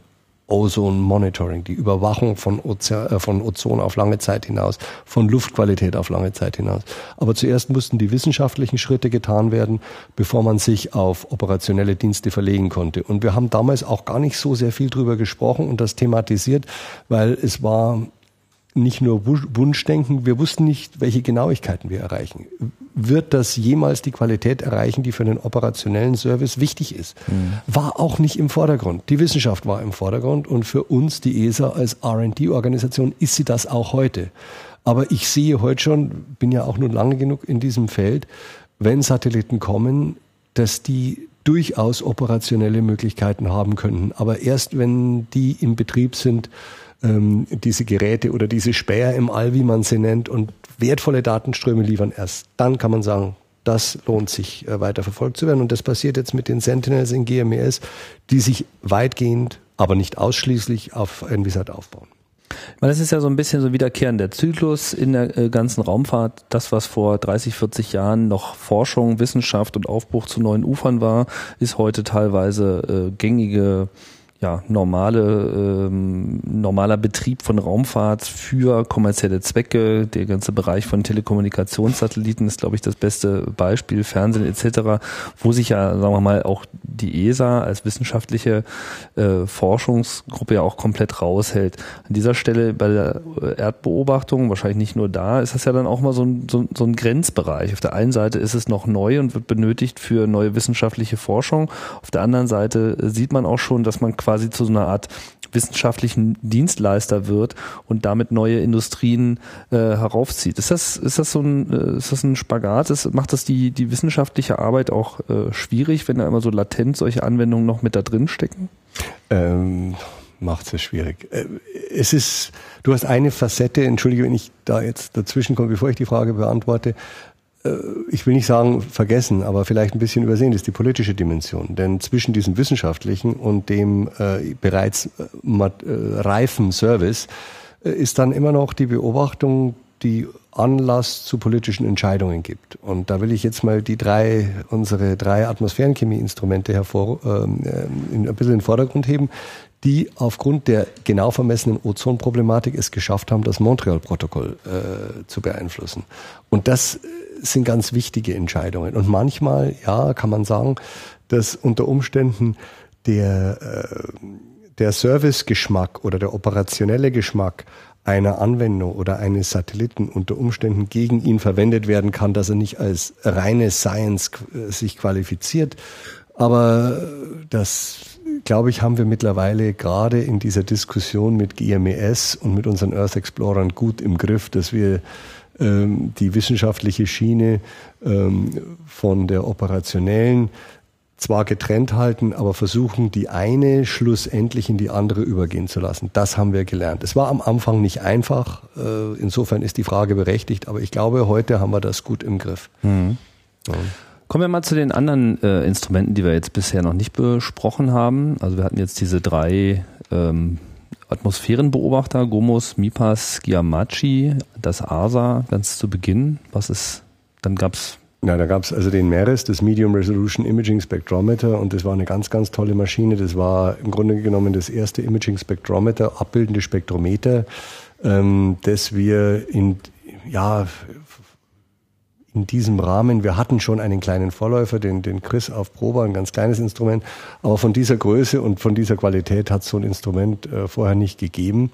Ähm, mit dem Meeres haben wir die, äh, das Phytoplankton in den Ozeanen angeschaut äh, und wollten halt Aufschlüsse über die biologische Produktivität der Ozeane gewinnen. Das haben also wir. bei Meeres ging es explizit um die Meere jetzt. Es das war ein Instrument, was sich nur darauf konzentriert Zielsetzung hat. Zielsetzung Meere und natürlich Atmosphäre, denn um das gute äh, Meeressignal der Ozeane, und da kommt sehr wenig an Lichtenergie äh, von der Sonne rückgestrahlt zurück. Es war also ein Hochpräzisionsspektrometer, das auf äh, leichteste oder auf geringste Photonenströme vom Wasser reagiert. Und der hat äh, vor allem äh, das grüne Phytoplankton, aber auch äh, Gelbstoff oder Yellow Substance, das ist das organisch zersetztes Material, das in die Ozeane einfließt und Sedimentströme ähm, äh, beobachtet. Wir haben viel äh, da über die Ozeanbiologie verstanden. Wir haben auch viele toxische oder giftige Algenblüten beobachtet, die dazu geführt haben, dass äh, Fischfarmbetreiber dann aufgrund von Meeresbeobachtungen äh, ihre Fischfarmen umgelegt oder verlagert haben. Äh, wir haben viel über die Wasserqualität äh, in Küstenbereichen äh, gelernt und natürlich wurden die Sedimentbeobachtungen auch von äh, solchen, die sich mit Hafeneinfahrten beschäftigt, benutzt. Also da ist unheimlich viel passiert und dann, wie ich vorhin schon erwähnt habe, wie immer halt kommen die Leute, die sich für Landanwendungen äh, interessieren und nehmen äh, die Datensätze über Land. Und auch da haben wir sehr viel über die Vegetation gelernt, über Vegetationsverhalten, über Vegetationsschäden, über Vegetationsrückgang, Dynamik in verschiedenen Bereichen. Wir haben die großen Dürrekatastrophen 2003, äh, glaube ich, auf der Iberischen Halbinsel und äh, in Frankreich. Äh, solche Sachen haben wir äh, da beobachtet. Das heißt, man konnte sozusagen sehen, wie die Vegetation leidet, sie, etc. Ja, ja, Man, konnte, man konnte sehen, wie sie leidet, wie sie sich verändert. Man konnte auch äh, gestresste Vegetation von gesunder Vegetation unterscheiden. Äh, da gab es also verschiedene Ansätze, auch für Landmanagement. Äh, wir haben Anbauflächen beobachtet und es sind unheimlich viel Resultate aus, aus, aus Meeres gekommen. Und der Sensor ist im Endeffekt sehr viel universeller äh, gewesen, als wir es geglaubt haben. Wir haben sogar die Fluoreszenz äh, von äh, Plankton im Wasser beobachten können. Und was das Tolle, eine technische Meisterleistung. Das Instrument wurde damals noch äh, Aerospatial, heute ist es Thales Alenia in, in Frankreich, in Cannes gebaut. Und der Projektmanager hätte mich damals beinahe äh, gefressen, weil mit den Wissenschaftlern zusammen, und ich war also praktisch der Secretary oder der Convener dieser wissenschaftlichen Beratergruppe, haben wir das Instrument pro programmierbar gemacht. Das heißt, die Spektralbänder genauso wie die Bodenauflösung ähm, von dem Gerät äh, war programmierbar. Man konnte vom Boden aus die Spektralbänder in dem Spektrometer platzieren, was natürlich für das Operationsschema. Also im laufenden Betrieb sozusagen. Und für jeden Satellitenoperateur ist das ein absoluter Albtraum. Und ich musste dem Projektmanager damals in die Hand versprechen, dass wir nach dem Start nur ein oder zweimal das. Äh, den Warum ist das ein Albtraum? Ähm, für den Operateur. In dem Moment, wo man eine Nutzergemeinschaft aufbaut, die an ihre 15 Spektraldatensätze gewohnt ist und da kommt plötzlich einer daher, der will was anderes und man ja, ah, ändert verstehe. das, dann würfelst du die gesamte Nutzergemeinschaft durcheinander und enttäuschst die einen und äh, erfreust die anderen aber auch äh, im Missionsbetrieb solche Operationen, solche, solche Telekommands, das ist immer alles eine kitzlige Angelegenheit. Da oben, das ist ein feindliches Environment in puncto Temperatur und Strahlung da im Weltraum. Da will man nicht zu viel rumspielen. Wenn so ein Satellit mal funktioniert, dann sollte man ihn am besten in Ruhe lassen. Wir haben es mit, äh, mit Meris halt so gemacht, dass wir die Startvibrationen, der Start ist eine starke Belastung für so einen Satelliten, da kommt schon mal eine leichte Dejustierung hier und da vor. Und wir haben diese Programmierbarkeit des Satelliten benutzt, um die Bänder richtig justiert einzusetzen und genau in diese Absorptionsbande zu bringen, wo entweder Atmosphären oder Oberflächenphänomene wie das Plankton im Ozean das Licht entweder reflektieren oder absorbieren. Und das haben wir uns angeguckt und ganz am Anfang haben wir für die Kalibration alle Bänder mal nebeneinander, um so eine Spektralkurve zu sehen. Und das äh, hat uns eigentlich deutliche Einsichten, nicht nur wissenschaftlicher, auch technischer äh, Art und Weise gegeben. Und es hat sich in Retrospekt als die richtige Entscheidung rausgestellt. Und nachdem wir den Satelliten eingestellt haben, haben wir dann auch das Versprechen dem Projektmanager gegenüber gehalten und haben eigentlich den Bandsatz, das Bandset nicht mehr verändert, auch um die Nutzercommunity äh, einen steten und kontinuierlichen Datensatz bekommen ja, zu lassen. Das ist aber das, was man, glaube ich, nicht so äh, im, im Kopf hat bei solchen Projekten, dass da einfach einerseits viele äh, Ingenieure am Werk sind und, und, und Leute äh, das Ganze natürlich dann auch betreiben und rund um die Uhr beobachten, aber dahinter ist ja noch ein viel größerer äh, eine viel größere Gruppe von Wissenschaftlern, die einfach dann diesen kontinuierlichen, also im Idealfall kontinuierlichen Datenstrom eben auch konsequent umsetzen und ja, von jeder weiteren Minute an Datenfluss profitieren und dann natürlich ein bisschen verwirrt sind, wenn sich auf einmal die Struktur des Datenstroms ändert. Und weißt du, hier ist auch diese, diese wunderbare Zusammenarbeit mit den Ingenieuren. Wir haben damals, wenn du natürlich jetzt so ganz schwache Signale vom Ozean angucken willst, ähm, dann sagst du dir, okay, dann baue ich da einen Verstärker ein. Das ist genau wie ein Geräuschverstärker bei leiser Musik. Du versuchst da also das letzte Signal rauszukitzeln. Oje, oje, wenn ich über eine Wolke fliege, dann gehen mir, verbrennen mir meine Detektoren. Das ist, geht ja gar nicht. Ja, wie mache ich jetzt das? Also man versucht dann äh, zu sagen, okay, dann schauen wir die Wolken nicht an, dann schauen wir das Land nicht an, jetzt konzentrieren wir uns auf den Ozean. Da kommt plötzlich ein Ingenieur daher und sagt, also wir können eigentlich den Gain oder den Verstärkungsfaktor könnten wir für euch regeln. Also wenn ihr wollt, können wir das so machen, dass ihr nicht nur über dem Wasser was seht, sondern auch über Land. Sagenhaft prima. Und da kam ähm, einer. Das heißt, man kombiniert sozusagen die Instrumente ja, gleich untereinander. In einem, beziehungsweise man macht das Missionsprofil so, dass äh, die Detektoren eben nicht verbrennen, aber dass durch einen einstellbaren sogenannten Gain oder Verstärkungsfaktor ähm, du nicht übersteuerst, wenn du über Wolken fliegst und du das Maximum aus deinem Signal rausholst, wenn du über den Ozean fliegst. Na naja, gut, und das haben wir dann gemacht und dann plötzlich war die Landnutzergemeinschaft da, die Wissenschaftler haben sich irrsinnig gefreut und äh, ein Professor aus Berlin, der kam dann und hat gesagt, jetzt würde mich aber interessieren, ob er die Wolken nicht auch noch angucken können. Da war die Frage, ja, warum, warum das denn? Ja, wir wollen gern die Wolkenhöhe äh, bestimmen anhand des o, der O2-Absorption. Die ist so schmal und die kann man nur mit so einem Spektrometer sehen, sonst sieht man das nicht. Aber wenn man die O2-Absorption bestimmen kann, können wir Wolkenhöhen bestimmen. Also zurück zum Ingenieur. Und der hat gesagt, ja klar, machen wir, logisch. Und so ist aus einem sehr, sehr gezielten Ozeaninstrument eins geworden, das also die Atmosphären sowie die Land sowie die, äh, die ozeanografische Wissenschaftsgemeinschaft wirklich bedient hat. Ne? Und die tolle Resultate haben die rausgesucht, war wirklich gut. Wolken, Land und Wasser, hm. alles in allem. Das war Meeres. Ähm, Tja, jetzt kommt ein richtiges Juwel.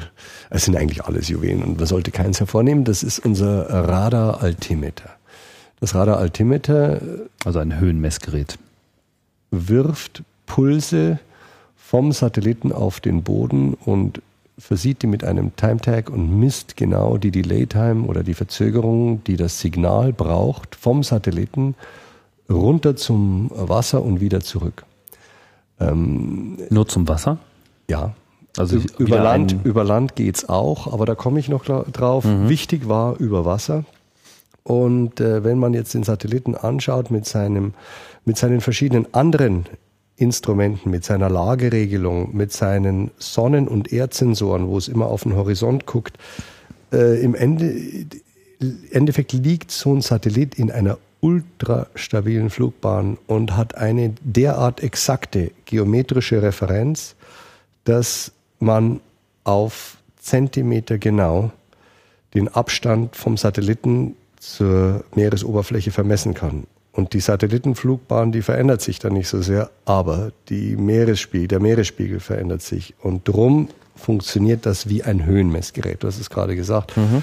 Ähm, hat uns geholfen über die Jahre in Kombination mit dem baugleichen Altimeter auf, äh, ja, nicht ganz baugleich, es war eine Weiterentwicklung, aber im Grunde genommen vom Prinzip her ähnlich funktionierenden Altimeter auf ES1, ES2 hat Envisat dann fortgesetzt, äh, die Meeresspiegelschwankungen und damit auch den Meeresspiegelanstieg zu vermessen. Zusammen mit dem französischen Radaraltimeter Topex Poseidon, eine nationale Entwicklung, und mit den Altimetern der Amerikaner haben wir es also geschafft, von 1991 mit ERS angefangen bis jetzt eine Zeitserie äh, darzustellen, die deutlich den Meeresspiegelanstieg mit circa äh, ja, 3,14 äh, Millimetern pro Jahr zu zeigen, äh, in einer Genauigkeit, wie sie von Land aus nie gemessen hätte werden können. Mhm. Und da waren auch jetzt, sagen wir mal, die Ergebnisse von EAS und von Envisat dann auch so kombinierbar. Die waren kombinierbar und da gab es also ein Wissenschaftlerteam aus Amerikanern, ein Holländer, der lange Zeit in, Amer in Amerika war.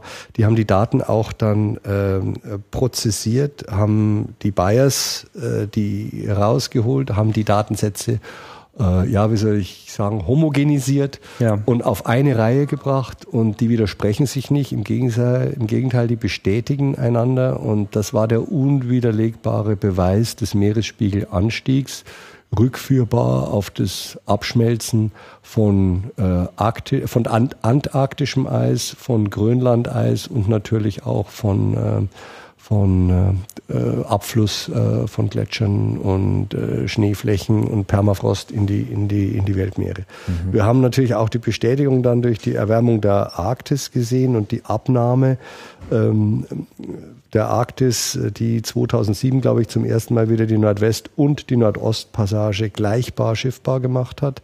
Das wurde dann, das waren mehr Beobachtungen, die dann mit dem SAR äh, einhergehen. Aber diese Treib, äh, Treibhausgas- oder, oder Global Warming-Problematik äh, wurde damit ganz eindeutig belegt. Und äh, vom Boden aus wären diese Messungen einfach nicht möglich gewesen. Mhm, klar. Mhm. Ja, und dann sind wir durch die Instrumente eigentlich fast durch, denn der Laserreflektor und äh, die Doppler-Orbitography haben natürlich den Radaraltimeter in ihre äh, Flugbahn Genauigkeitsbestimmung unterstützt und damit das ähm, äh, Signal vom Radaraltimeter nicht durch äh, Luftfeuchtigkeit äh, beeinflusst wird, hat man ein Mikrowellenradiometer, das zehnte Instrument, dem Radaraltimeter zur Seite gestellt, um diesen, äh, diesen Weg durch den Wasserdampf zu korrigieren. Also eine ziemlich äh, knifflige äh, Technologie und wissenschaftlich ausgetüftelte Kombination von Instrumenten, die da ultra genau zur Höhenbestimmung geführt hat. Wir haben es dann auch über Eis gemacht und mit anhand dieser Radaraltimeter, dieser verschiedenen Radaraltimeter haben wir es dann zum ersten Mal auch geschafft, äh, die Antarktis so ein bisschen zu vermessen, weil so richtige Höhenprofile von der Antarktis gab es ja da auch gar nicht. Und äh, da hat der Radaraltimeter auch, Radaraltimeter auch fantastische Dienste geleistet. Ein Instrument äh, zum Schluss, es war ein Beitrag ähm, von Großbritannien. Das war das Along Track Scanning Radiometer. Das war in vorhergehenden Versionen schon auf ES1 und ES2 geflogen und das hat äh, die Temperatur der Ozeane äh, gemessen, hat uns geholfen, El Nino und La Nina Phänomene zu sehen. Also diese temporäre Erwärmung oder Abkühlung des der, pazifischen des pazifischen Bereichs. Bereichs durch diese westlichen Trade, äh, Trade Winds, die sich da verändern und das war ganz sagenhaft, denn in Kombination mit dem Radaraltimeter von eben erwähnt, hat man also diese Strömungsrücken gesehen, die sich bei diesem El Nino, bei dieser Zunge da auf äh, die Westküste Amerikas zubewegen und da dann diese Überflutungen und diese diese diese äh, Stürme auch Wetter, ich wollte gerade mhm. sagen, diese Wetteranomalien auslösen. Und da war der ATSR fantastisch. Der war also super gut und hat das äh, prima vermessen. Äh, wir haben auch an den Zeitserien, man muss ja denken, der ATSR hat ja nicht erst mit Envisat angefangen, die waren ja schon auf ERS 1 1991 bis 2012 äh, hat man natürlich die Erwärmung der Ozeane über die Jahre feststellen Wie genau? Ähm, wir haben eine Genauigkeit von einem Grad Kelvin oder ein, einem Grad äh, auf, aufs Grad genau. Ja. Mhm. Und das war natürlich auch eine Errungenschaft. Wie immer gibt's dann. Also mit welcher Auflösung muss man sich das denken? Also wie groß äh, wird da so geschaut? Das sind ja schon, also ist jetzt nicht so der Quadratmeter, sondern wir reden hier von Quadratkilometern? Nein, nein, oder? also die, die, die Bodenpixelgröße von ATSR, wenn ich mich nicht irre, lag bei 500 Metern. Also da war hm. ein, ein Bildpunkt, war 500 äh, Meter. Das ist völlig ausreichend, wenn man über Weltmeere spricht. Ja. Wenn man natürlich versucht, irgendwie in der Städteplanung tätig zu sein, kann man mit so einer Auflösung Ja gut, zu, zur Schwimmbadtemperaturmessung taucht es vielleicht nicht so. Aber für die, globale, für die globale Erwärmung war das gut und wie auch bei vielen anderen Instrumenten, und man sollte nicht zu sehr abschweifen, ein ganz wichtiger Punkt, der nicht vorhersehbar absehbar war. Ähm, bei AATSR, die haben mit dem kurzwelligen Kanal es dann geschafft, äh, Waldbrände aufzunehmen. Und da wurden dann Forest Fire Atlanten gemacht. Das heißt, man hat Zeitserien von globalen Waldbränden gemacht. Das war auch hochinteressant. Man konnte also auch sehen, wo große Waldbrände in Afrika, aber auch in Griechenland und Portugal, diese Waldbrände haben wir gesehen. Und daraus wurde dann der World Fire Atlas, also der, der Weltbrandatlas wurde dann äh, da erhoben. Man hat nicht nur die großen Vegetationsfeuer gesehen, auch von, dem, von der Abholzung oder der Rodung äh, der Tropenwälder, was auch wieder ein politischer Input war, sondern man hat also gesehen, äh, diese Umweltbrände, die da, die da die Welt belasten. Wie, wie lange dauert das eigentlich, bis Envisat einmal komplett die Oberfläche immer überflogen hat? Also dass sozusagen jeder Teil beobachtet werden konnte von jedem Instrument? Gut, die oder also zumindest jetzt auch spezifisch äh, in diesem Fall, also sozusagen wie lange, wie viel Zeit vergeht, also wie vollständig kann so ein, so ein Feueratlas zum Beispiel äh, sein? Ja, also mhm. Braucht er dann ein paar Tage, bis er mal wieder vorbeikommt? Der oder? Feueratlas brauchte ein paar Tage, weil der Schwart von ATSR jetzt nicht ganz so breit war. Ich weiß jetzt auswendig nicht mehr genau, mhm. wie breit er war. Ich kann dir sagen, der, der, der Meris-Schwart, der war 1150 Kilometer breit. Gut, ich habe mit dem Instrument, der war so ein bisschen mein Baby, ja sehr viel gearbeitet. Und mit diesen 1150 äh, Kilometern hat Meris eine globale Bedeckung am Äquator nach äh, drei Tagen erreicht. Ja, das heißt, mhm. du hast die Erd Erde einmal kartiert gehabt. Natürlich waren da auch Wolken drauf, ja, denn wir müssen ja immer von einer statistischen Wolkenbedeckung ausgehen. Insofern, um ein wolkenfreies Bild der Erde zu bekommen, dauert das viel länger und manche Gebiete, wie jetzt äh, in Südamerika, Amazonas-Delta und solche Ecken, wo wir sehr viel Wolkenbedeckung haben, die kriegst du sehr selten. Ja. Ähm, äh, in unseren Breitengraden, also jetzt äh, Mitteleuropa, hatten wir äh, fast alle zwei Tage äh, oder oder alle zwei Tage hatten wir der Daten nicht fast, sondern wirklich nach zwei Tagen war also praktisch äh, vom 40. Hm, Breitengrad hoch war, war, alles bedeckt. Nur so die Polregionen, die wurden permanent überflogen. Die Polregionen. Also da hat man keinen einzigen ja. Waldbrand verpasst sozusagen. Und ich meine, die, die, äh, die, die Abtaststreifen dieser, dieser Atmosphärenchemieinstrumente, die waren natürlich viel größer. Da hat man also noch viel mehr Beobachtungen bekommen.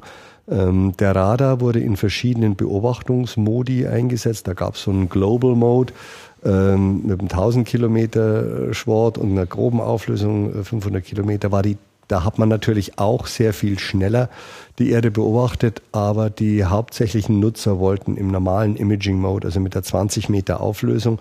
Und da will man auch, vom ASA wollte man keine globalen Karten, globalen Bedeckungen haben, sondern das wollte man also gezielt zusammensetzen obwohl man für äh, Landoberflächen, also meine, wir haben dann aus Meeres ein globales äh, Landcover äh, Mapping äh, gemacht und da hat man dann die verschiedenen äh, Orbits zusammengesetzt, um, die, um eine Landflächenklassifizierung zu machen. Also Global Maps haben wir dann auch zusammengesetzt und die haben halt die Daten über mehrere Tage gesammelt. Aber wenn man jetzt sich diese, auch diese ganzen Szenarien mit der äh, mit dem operationellen äh, Nutzen und und und, und der äh, potenziellen Dienstleistung für für Wirtschaft, Politik und eigentlich alle Bereiche der Gesellschaft, wenn man sich das anschaut, dann ist es doch eigentlich extrem erstrebenswert, auch ein Instrument zu haben, was mehr oder weniger naja, ich sage jetzt mal nicht alles in Echtzeit anschaut, aber wo, sagen wir mal, auch so Zyklen wie drei Tage noch deutlich reduziert werden ja. können.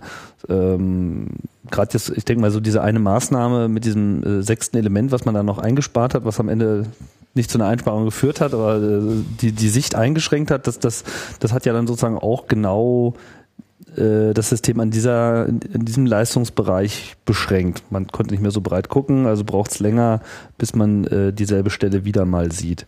Gut. Bei ist das überhaupt erstrebenswert? Also, äh, Entschuldigung, also es ist einerseits erstrebenswert, ist es andererseits auch äh, realisierbar oder äh, wird dann die äh, ist, ist das zu viel Anforderung oder ist es eigentlich genau das, was man will, dass man irgendwie jeden Tag ein komplettes Bild der Erde bekommt mit allen Instrumenten? Es kommt ganz aufs Phänomen drauf an. Also bei Meeres haben wir ein klein wenig drunter gelitten, weil wir sehr viel Streustrahlung vom sogenannten Sunglint, der Sonnenreflexion im nicht günstigen Einfallswinkel auf dem Wasser bekommen hat. Und hätten wir diesen, dieses Modul noch gehabt, das hätte uns ein bisschen geholfen. Aber im Grunde genommen haben wir alle Missionsziele nicht nur erreicht, sondern übertroffen. Insofern war es nicht schlimm. Mhm. Ähm, äh, und äh, ich kann die Entscheidung im Nachhinein auch äh, verstehen. Wir haben es mitgetragen, kein Problem. Das sind auch Sachen, die man lernt. In dem Moment, wo man aber jetzt für äh, Krisen Einsätze äh, oder für sich schnell verändernde dynamische Phänomene. Also ein äh, Waldbrand kann ja nach drei Tagen auch schon wieder vorbei sein, ja, das meine ich. Ne? Wobei, ne? wobei natürlich, das muss man auch sagen, ähm, ATSR nie äh, ein, als Missionszielsetzung Zielsetzung die Waldbrände hat. Es war ein Ozeanthermometer und vom Ozeanthermometer zu einem Waldbrandkartierer ist ein weiter Weg und er hat es trotzdem super gut gemacht. Und äh, ja, drei Tage für einen Waldbrand äh, ist schon wir haben, wir haben Waldbrände, ja. die, die, die, die sehr viel länger brennen ja. und, und äh, über längere Zeiten hinweg. Und du sieht, man kann das dann auch sehen, welche ist, sind von kurzer Dauer. Man hat auch diese in saisonaler Abhängigkeit, in saisonaler Abhängigkeit sowie in ähm, äh, Wetterabhängigkeit hat man diese Waldbrände. Die kann man dann auch lernen zu unterscheiden. Sind ja nicht von heute auf morgen vorbei, sondern das bleibt ja dann das auch meinte, eine Weile das, heiß. Das, ne? das wollte ich damit sagen. Ja. Hm. Und äh, ganz, ganz interessant, äh, diese, diese kurzen Beobachtungszeiten, die brauchen wir wirklich mehr auf der operationellen Seite, also für äh, Krisengeräte, äh, für Wettervorhersagen ähm, für dynamische Ozeanphänomene, die wir also sehr schnell wiedersehen wollen. Da ist das äh, angebracht, aber für die wissenschaftlichen Satelliten, die wir da benutzen oder beziehungsweise die wir, die wir studieren, brauchen wir nicht immer äh, near real time, wie wir so schön sagen, globale Bedeckung von allem. Jetzt ist Envisat ähm, deutlich länger gelaufen, wir haben es schon erwähnt, als die ursprünglich mal anvisierten oder zumindest garantierten fünf Jahre. Äh, es waren dann zehn Jahre. Äh, tatsächlich ist es im März dieses Jahres ja, dann 8. April. Äh, Entschuldigung, im April äh, dieses Jahres dann auf einmal schlagartig. Äh, es gab nichts, wodurch sich das jetzt besonders angekündigt hätte, oder? Dass der ja. Satellit äh, außer Betrieb ging. Ja. Gibt es denn Theorien dazu, was ihn jetzt äh, zur Strecke gebracht hat? Es gibt zwei, äh, ja gut, wir haben bei der ESA äh, den Mechanismus von sogenannten Investigation Boards. Also da wird ein Team von Spezialisten zusammengeholt, äh, wenn eine Anomalie ganz gleich in welchem Bereich passiert und die schauen Also es wird ja vor allem auch erstmal probiert, das Ding wieder zum Leben zu erwecken. Ne? Das haben wir natürlich sofort äh, ja. probiert, äh, aber da war gleich klar, dass der Satellit nicht kommuniziert. Ja, das heißt, er war also wie taubstumm da oben. Wir haben ihn angefunkt, kein Signal zurückbekommen, er hat nichts runtergefunkt und dann hat man das versucht, aber sofort ein Investigation Board aufgesetzt und die ähm, sind mit zwei ähm, möglichen Ursachen gekommen. Und das eine ist eine, ein Ausfall eines Leistungsreglers, wodurch die Telemetrie und die Fernsteuerung blockiert worden sind, weil wir konnten den Satelliten auch nicht mehr steuern. Mhm. Und das andere war unter Umständen ein Kurzschluss, durch den der Satellit in den abgesicherten Modus, den sogenannten Safe Mode, reindriftet, wo er sich dann nach der Sonne ausrichtet, um überleben zu können und immer von der Erde ansprechbar zu sein. Aber den, den, den Modus des Überlebens, diesen Safe-Modus oder Überlebensmodus hat er nicht erreicht. Er ist auf dem halben Weg dahin in der halben Drehung stehen geblieben. Und man kann sich das nur so erklären, dass es dann eine zweite Anomalie gegeben hat. Also entweder Leistungsreglerausfall oder Kurzschluss. Äh, das Fraunhofer Institut hat dann freundlicherweise mit einem äh, Radar, das gegen gen Himmel schaut, den Envisat gescannt und abgebildet. Ähm, Rapid Eye, diese hochauflösenden optischen Satelliten, haben ihn von oben fotografiert, als sie an ihm vorbeigeflogen sind. Mhm. Und wir haben festgestellt, dass er nicht auseinandergebrochen ist. Er ist immer noch in einem Stück. Er ist unverletzt. Er, er scheint völlig in Ordnung, nur eben leicht gedreht. Und äh, obwohl wir kein Signal mehr kriegen, wird doch immer noch ab und zu versucht, ihn anzusprechen, ihn anzusteuern. Ähm, die Gefahr ist natürlich groß, dass wenn der zweite Fehlerfall eingetreten ist, dann sind die Batterien wahrscheinlich schon leer und dann ist mit ihm nichts mehr anzufangen. Mhm. Und das ist, ja, das ist natürlich sehr schade. Wir hätten gerne gehabt, dass der Satellit noch ein, eineinhalb Jahre lebt, weil wir hoffen, dass wir nächstes Jahr den ersten Sentinel, den Sentinel 1 starten können und dann im Jahr drauf Sentinel 2 und 3. Und diese drei Satelliten hätten die Einzelfunktionen von Envisat abgesehen von der Atmosphärenchemie übernommen, weil die kommen dann ein paar Jahre später, mit Sentinel 4 und 5. Ähm, sprechen wir also von der zweiten Hälfte äh, dieser Dekade. Und das haben wir eben, diese, das haben wir nicht geschafft. Wir haben jetzt da ein kleines äh, Zeitloch drin. Äh, ohne Envisat und da versuchen wir uns zu behelfen dadurch, dass wir Daten teilen mit äh, anderen Satellitenbetreibern aus Amerika, aus Kanada, aus Japan und aus überall aus der Welt und wir mhm. haben ja Abkommen und versuchen unsere, unsere Datennutzer auch mit Daten von anderen Satelliten zu versorgen und gleichzeitig schieben wir natürlich an, dass wir das äh, GMES-Programm in seinen Sentinels schnell auf den Weg bekommen. Und was die Wissenschaft äh, anlangt, haben wir unser, unser Explorer-Programm, unser Erdbeobachtungs-Envelope-Programm, wo lauter gezielte äh, wissenschaftliche Satelliten weiterhin auf die Startrampen kommen. Aber mit Envisat haben wir natürlich schon einen, einen, sehr, sehr großen, wenn ja, den größten Beitrag, den wir in der Erdbeobachtung bisher haben durften, den haben wir damit äh, verloren. In gewisser Hinsicht ist das Projekt ja wahrscheinlich noch nicht zu Ende, weil das Datenmaterial, was bis dahin aufgelaufen ist, bis er sich nicht mehr gemeldet hat, das dürfte wahrscheinlich den Wissenschaftlern noch auf lange Zeit Futter geben oder?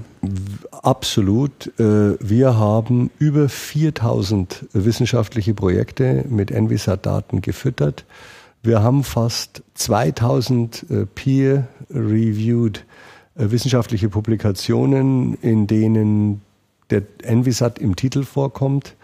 Ähm, unheimlich äh, viele Workshops, die sich auf Envisat-Daten stützen und die Nutzergemeinschaft ist also mit diesen Wissenschaftsprojekten, von denen ich gerade sprach, äh, derart groß, dass die weiterhin mit Envisat-Daten und auf Jahre hinaus äh, arbeiten werden. Ganz wichtig in unserer Klima- und Umweltforschung sind natürlich Zeitserien wichtig. Wir werden genauso wenig die ERS-Daten vergessen wie die Envisat-Daten. Und wenn wir später mit Sentinel-Daten arbeiten, werden unsere Klima- und Umweltforscher sicherlich die ganzen Zeitserien dieser Daten nehmen, benutzen, reprozessieren und äh, versuchen in Informationen umzusetzen, die uns auch dann längerfristige Vorhersagen auf Umwelt- und Klimageschehen ermöglichen. Hm. Ja, haben wir noch was Wichtiges vergessen zu erwähnen? Im Augenblick äh, äh, kann ich nur sagen, dass wir ganz sicherlich irgendwas oder mehrere Dinge vergessen haben, weil Envisat an sich ist so ein großes Stück Erdbeobachtungsgeschichte, dass man in der Zeit äh, nicht alles abklopfen kann. Aber ich glaube, wir sind alle sehr stolz auf Envisat und jeder bei der ESA ist happy, dass es ihn gab. Und im Grunde genommen war es äh, so ein Elternteil für die ganzen wissenschaftlichen Nachfolgesatelliten, die da kommen. Und äh, jetzt hoffen wir halt, äh, dass wir weiterhin Glück haben und wenn wir die Sentinels gut äh, in den Orbit bekommen und die gut funktionieren, woran ich keinen Grund zum Zweifel habe, äh, werden wir, was Envisat uns als Legacy mitgegeben hat, wirklich fortsetzen können. Nein, ich glaube, wir haben damit äh, so ein bisschen das Bild vom Envisat gezeichnet. Ich hätte gern noch mehr Anekdoten erzählt, um von denen es ja wirklich sehr, sehr viele gab.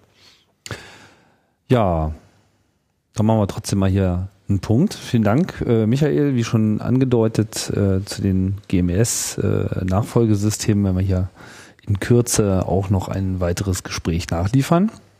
Trotz alledem, vielen Dank für den Überblick.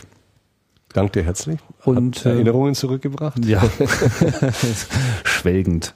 Ja. ja, und auch wie immer, danke fürs Zuhören. Das war's. Raumzeit, die 41. Ausgabe. Ich sage Tschüss und bis bald.